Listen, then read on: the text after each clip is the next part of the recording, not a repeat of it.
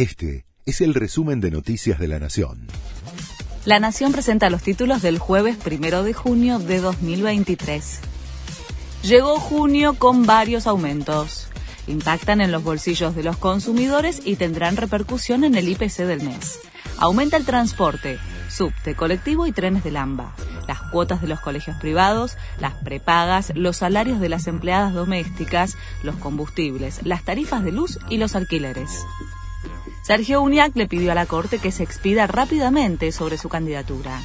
El mandatario de San Juan cuestionó nuevamente al máximo tribunal por el fallo que suspendió los comicios para la categoría de gobernador y vice y criticó la demora de los magistrados para resolver sobre la cuestión. La votación para la fórmula aún no tiene fecha. Se entregó y vuelve a prisión Marcelo Coraza, ganador del primer Gran Hermano. La Cámara del Crimen confirmó su procesamiento por la presunta comisión de los delitos de corrupción de menores, exhibiciones obscenas y le agregó el delito de asociación ilícita como coautor.